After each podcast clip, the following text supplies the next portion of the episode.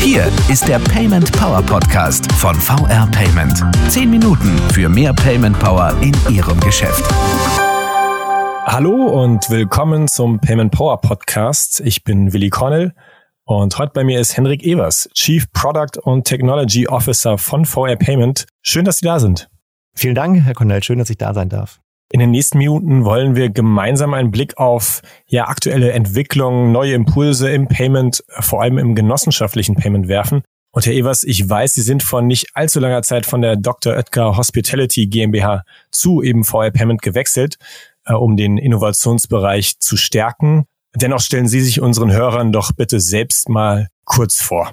Sehr gerne. Ich würde starten mit meiner mit meinem Start in die Berufslaufbahn. Das war bei der Volksbank Paderborn. Tolle Jahre verlebt habe. Ich habe mich dann aber entschieden, nochmal eine eine Fortbildung zu machen und das war ein Mix aus Wirtschaft und IT, da auch wieder diese Schnittstelle zwischen beiden Bereichen. In dem Kontext hatte ich das Glück, die die GAD in Münster kennenzulernen. Ich war für sechs Wochen in Münster bei der GAD, bin dann in die Konsumgüterindustrie gegangen zu Dr. Oetker, habe im In- und Ausland ähm, verschiedene Aufgaben betreut, verschiedene Länder betreut und war immer sehr sehr nah am Markt, was sehr wichtig war. In dem Fall war es so, in dem Kontext war Dr. Oetker eine, eine sehr starke B2B-Marke und ich hatte dann äh, die, die Möglichkeit, Ende 2018, Anfang 2019 auch nochmal unternehmerisch tätig zu werden und habe die Dr. Oetker Hospitality aufgebaut, bin in die Geschäftsführung gewechselt und da haben wir wirklich etwas geschafft, dass wir die im direkten Kontakt mit den Konsumenten gekommen sind, also ein Direct-to-Consumer-Geschäft. Wir haben Gastronomiekonzepte entwickelt, die auch am Markt platziert und für uns war es ganz wichtig, dass wir eine Guest Journey entwickeln, die nach vorne gerichtet ist und letztendlich den, den Gast dort etwas bieten, was er in zwei, drei Jahren als State of the Art sieht und da spielt das Thema Payment eine sehr, sehr wichtige Rolle. Das hat mich sehr, sehr begeistert und deswegen in dieser Kombination aus Branchenerfahrung im Bereich Finanzen, ähm, Handel und Hospitality, dann auch ähm, was die Geschäfte angeht im B2B-Umfeld und D2C-Umfeld, dann zu sagen, jetzt habe ich die Möglichkeit bei der VR Payment noch stärker im, im Payment-Sektor zu wirken und das in der genossenschaftlichen Bankengruppe. Das war letztendlich ähm, die Entscheidung und ähm, Sie sehen immer noch, ich bin sehr begeistert und freue mich drauf. Die ersten zwei Wochen sind jetzt rum und ich freue mich auf die, die nächsten vielen Wochen und Monate.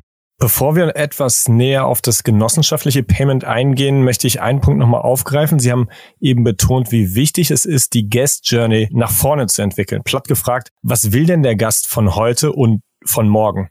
Ich glaube, der Gast möchte letztendlich das Bezahlen nicht mehr spüren. Ähm, es soll in diesem in dem ganzen Ablauf integriert sein. Er möchte eine Sicherheit haben, er möchte ähm, wissen, dass es korrekt und nachvollziehbar und transparent dann auch abgewickelt wird. Aber es soll nicht mehr lästig, es soll nicht mehr störend sein. Und letztendlich auch, wenn man an, an verschiedene Situationen denkt, ich bin mal unterwegs und habe meine, mein Mobiltelefon dabei, dann möchte ich gerne in dem Moment vielleicht bezahlen. Ich bin vielleicht ähm, ähm, am Strand und habe nur meine, meine Uhr dabei, mit der ich bezahlen kann, dann soll das auch funktionieren. Und ich habe aber auch vielleicht Themen, wo ich wirklich nochmal eine physische Karte vorlegen möchte. Letztendlich, und das ist die Erwartungshaltung des Gastes oder des Konsumenten zum richtigen Zeitpunkt immer die richtige Payment-Lösung zu haben.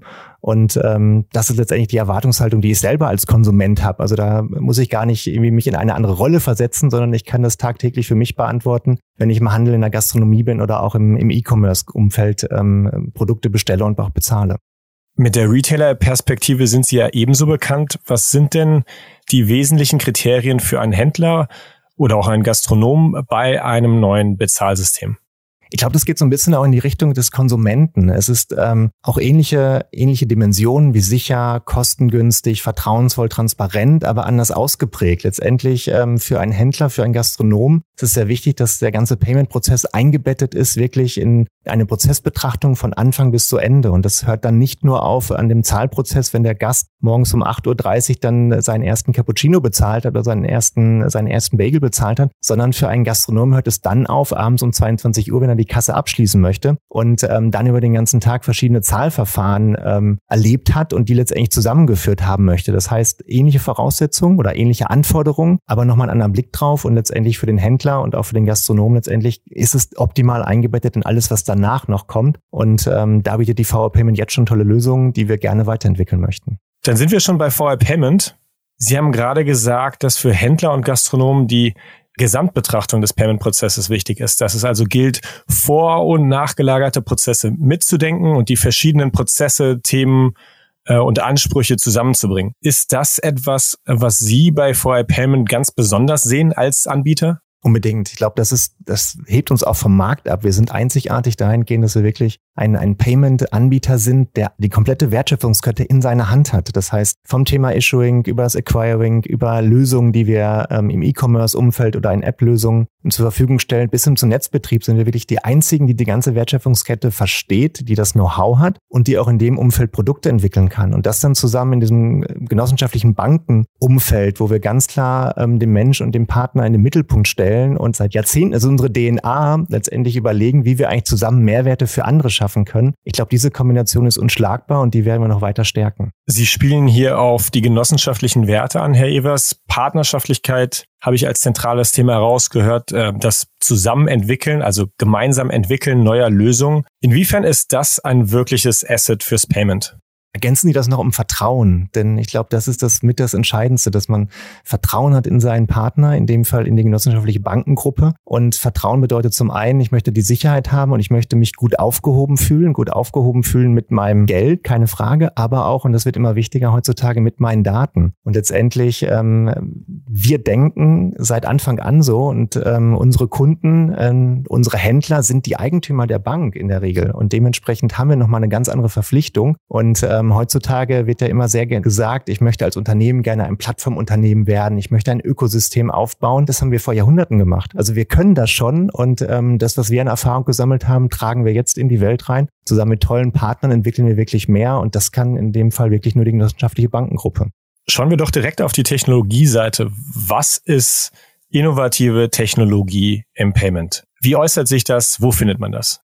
Ich glaube, ganz wichtig für mich ist, dass ähm, das Thema Payment-Abwicklung, das können auch andere. Ehrlicherweise sind wir nicht die einzigen am Markt, die das können und vielleicht gibt es auch größere am Markt, die das noch schneller können. Aber ich glaube, was wichtig ist zu verstehen, und das hatten wir zu Beginn schon, dass ich weiß, die Perspektive des, des Konsumenten einnehme, die Perspektive des Händlers einnehme, aber auch die Perspektive der Banken, der Verbundbanken einnehme und daraus wirklich Mehrwerte schaffe. Und ähm, wenn man jetzt beim, beim Handel bleibt, ist es nicht nur, dass ähm, Technologie ähm, in einem kleinen Terminal ist, was dann in meinem Geschäft steht, sondern Technologie ähm, geht auch weiter und ich möchte ja meinem Kunden ein, ähm, ja, ein Angebot anbieten, wo er, egal wo er ist, sei es online oder offline, dann wirklich bestmöglich ähm, ähm, von mir unterstützt wird. Und dementsprechend ist Technologie für mich nicht nur wirklich das reine Stück Software oder das, das reine Stück Hardware, sondern das, was wir daraus gemacht haben. Das heißt, die Lösung, die wir daraus geschaffen haben, die letztendlich einen Mehrwert ähm, schafft und ähm, hoffentlich auch begeistert. Haben Sie ein Beispiel für mich? Was ist denn eine zukunftsweisende Lösung, die vorher Payment entwickelt hat und die es bei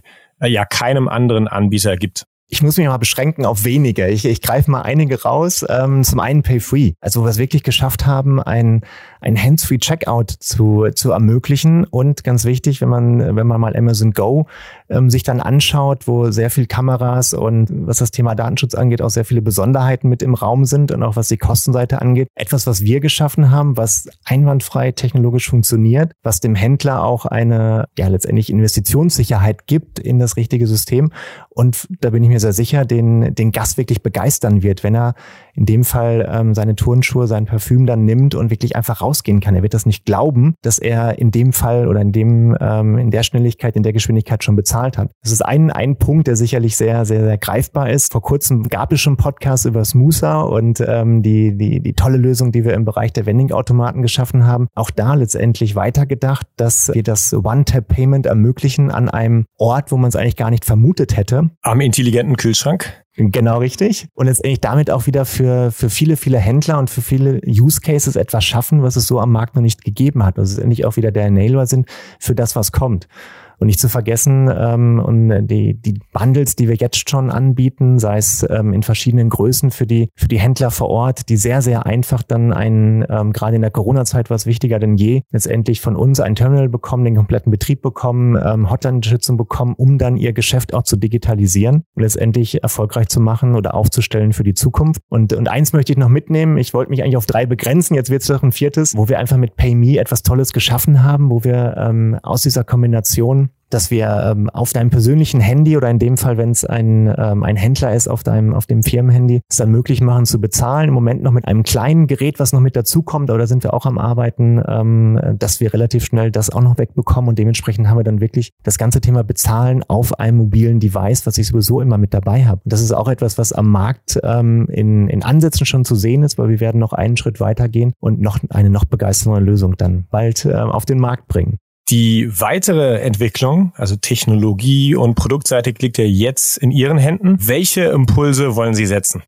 Ich habe zu Beginn schon mal das, das Bild Brückenbauer gewählt, zwischen den Kundenanforderungen, zwischen dem Markt und dem ähm, Produkt und Technologie letztendlich auch die Brücke zu bauen. Und das sehe ich genau als meine Aufgabe bei der VR Payment. Ähm, wenn man den Menschen im Mittelpunkt stellt und das verbindet mit Technologie und auch ganz sicher auch verbindet mit Wirtschaftlichkeit, dann kommt genau eine Schnittmenge raus und diese Schnittmenge ist Innovation. Und das ist für mich genau Produkt und Technologie, letztendlich das Herzstück der VR Payment, das Herzstück eines Fintechs, um, ähm, und ähm, das mag ich immer sehr gerne, dass wir alle den unternehmerischen Blick darauf haben, um von einem Zustand zu kommen, wo wir jetzt sind, zu einem Zustand, wo wir hin wollen. Und letztendlich diese Lösungen zu schaffen mit dem tollen Team, mit der Expertise, die da ist, mit der, und das äh, kann ich nochmal betonen, mit der kompletten Wertschöpfungskette, die wir im Haus haben, was so keiner hat, das wird extrem spannend sein und darauf freue ich mich. Wo wollen wir denn hin? Also für mich, ich greife gerne das Thema Ökosysteme raus, weil es mich persönlich sehr bewegt und einfach auch ähm, sehr, sehr spannend ist. Letztendlich, ähm, wenn wir uns den Wertekanon der genossenschaftlichen Bankengruppe anschauen, mit dem Thema Regionalität und letztendlich auch die Nähe zu den, ähm, zu den Händlern vor Ort, zu den Kunden vor Ort, zu den, äh, zu den tollen Firmenkunden, denen letztendlich eine Möglichkeit zu schaffen, eine, einen regionalen Marktplatz aufzubauen, ihnen zu helfen, ihr Geschäft zu digitalisieren. Und wenn man jetzt das Thema Marktplatz nimmt, hört sich das erstmal sehr einfach an. Ja, dann kann ich ja einen Shop nehmen und da stelle ich die verschiedenen Produkte rein. Das mag sein, es wird aber dann kompliziert, wenn ich verschiedene Händler habe, wenn ich verschiedene Angebote habe, die ich zusammengeführt haben möchte. Ich habe den Floristen, ich habe den, den Schreibwarenladen, ich habe die Drogerie. Letztendlich möchte, ähm, möchte ich regional einen gemeinsamen Marktplatz anbieten. Ich möchte zum Gast hin oder zum Konsumenten hin ein Portal anbieten, über das er alles bestellen und bezahlen kann. Letztendlich das zu managen, das im Hintergrund auch zu betreiben und auch in dem Fall die lokalen Händler zu enablen. Das wird etwas, was ähm, schon in Ansätzen da ist, was wir auch schon gemacht haben, aber es ist, glaube ich, man sieht noch eine viel, viel stärkere Wirkungskraft entfalten wird. Vielen Dank, Herr Evers, für den spannenden Ein- und Ausblick. Ich freue mich auf alles, was kommt. Hoffentlich auch weitere Gespräche mit Ihnen. Ganz herzlichen Dank. Herzlichen Dank. Ich freue mich auf den nächsten Podcast.